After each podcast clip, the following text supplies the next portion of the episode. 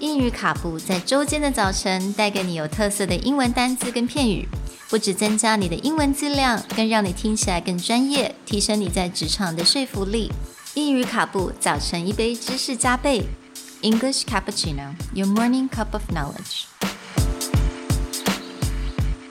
Good morning, everyone. Good morning. And welcome to the last day of English Cappuccino's week on shyness.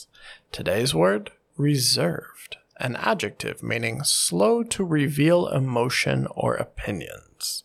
This is spelled R E S E R V E D. 那今天的单字是 reserved。那在中文的 definition，我们可以用比较内敛、 比较含蓄的，通常是当你不太想要去马上去秀你的 emotion，比如说你高兴、你生气，你你比较藏的比较好，而且你不是很想在第一时间就跟人家讲你的感受或者你的意见，像这样子的人是比较 reserved。所以有的时候我们觉得这种人并不代表他是。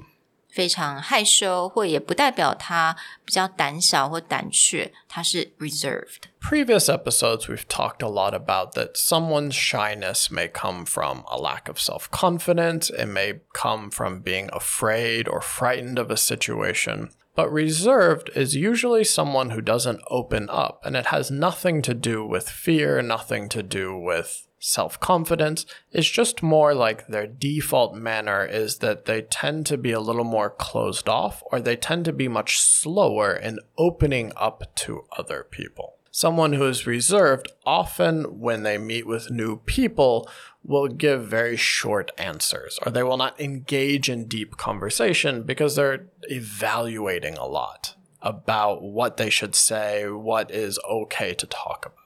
So I think uh, a lot of people who are reserved, they tend to observe a lot more for a long time before they open themselves up. I've had this where friends of friends, where you'll see them interact with, say, your direct friend, and they tend to be a lot more open. They laugh, they talk. But when put into a situation where you're not as familiar with each other, and then you try and start a conversation with them, you get a lot of one word answers back, or you get very simple answers. And there's a big difference. And it's because that person is like you said, they're observing, they're evaluating whether this is somewhere that I can open up and be like the true me. 所以可能他需要多一点时间去观察这个情况，或者观察这个人，他才能相信这个相信对方的话。通常这种人就是比较 reserved。So a lot of times, for those of you who are more extroverted, you have to realize that some other people require more time Yes.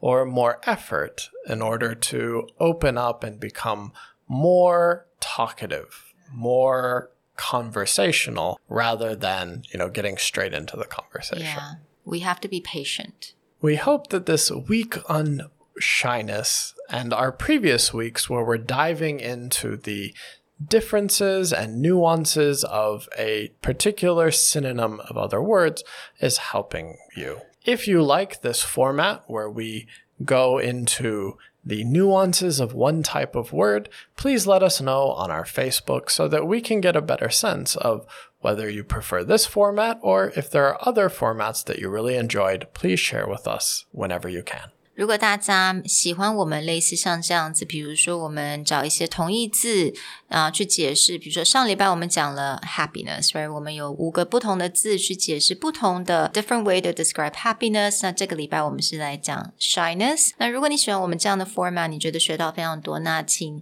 到 Facebook 可以 can private message us，你也可以写信到我们的信箱 Your Career Plus。at gmail.com. Let us know，或者你有什么其他的建议，你可以给我们。So yeah, talk to you guys soon. Bye. Bye.